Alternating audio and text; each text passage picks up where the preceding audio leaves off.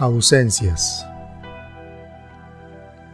El solo imaginarnos lo que pasaría si alguna de las personas que más amamos en este mundo se fuera de nuestro lado por la razón que fuera, ya sea una muerte o una separación, es motivo suficiente para que nos cueste respirar. Así de trágico, literalmente nos cuesta respirar el aire que tanto necesitamos para vivir. Y es que nuestros apegos y dependencias a las personas son tan fuertes, tan intensos, tan emocionales que se convierten poco a poco en parte de uno mismo. Se vuelve tan cotidiano, tan familiar, tan placentero querer a alguien y sentirlo como parte esencial de nuestra vida. Esos apegos que en el mejor de los casos se convierten en cariño y amor, nos brindan felicidad constante tan solo con el hecho de saber que forman, existen y son parte de nuestra vida. No nos detenemos a pensar qué pasaría si de repente salieran de ella. Imposible pensar así.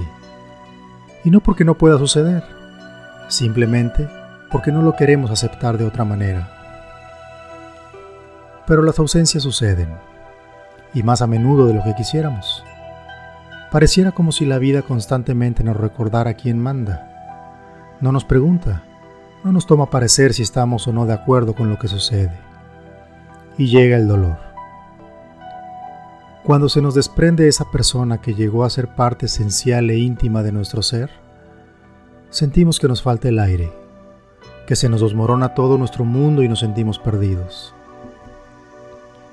Aquello que era vital para vivir se nos ha negado sin ni siquiera prepararnos. Pero ¿quién puede estar preparado para eso?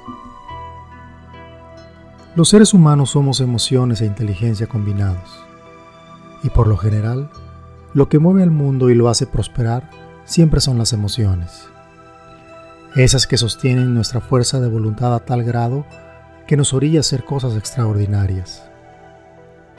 Las emociones a veces nos causan dolor. Las ausencias las padecemos, las lloramos y en el mejor de los casos, las superamos. Aquel familiar o amigo que se va de este mundo de manera sorpresiva, los que se nos adelantan en el camino aún siendo ley de vida, nos dejan un vacío en nuestro corazón difícil de llenar. Los amores que tenemos que dejar ir porque ya no dan más. Las relaciones que terminamos porque nos hacen daño, porque nos limita nuestro crecimiento o simplemente porque la vida así lo decidió. Son las ausencias las que nos duelen y nos hacen sufrir, pero a la vez nos ayudan a enfocarnos y recordar lo frágil que podemos ser. Lo mejor sería estar atentos a lo que nos hace felices e identificar los momentos y vivencias que nos quitan el aliento, y que las personas que son parte de nuestro ser serán finitas y algún día no las tendremos a nuestro lado.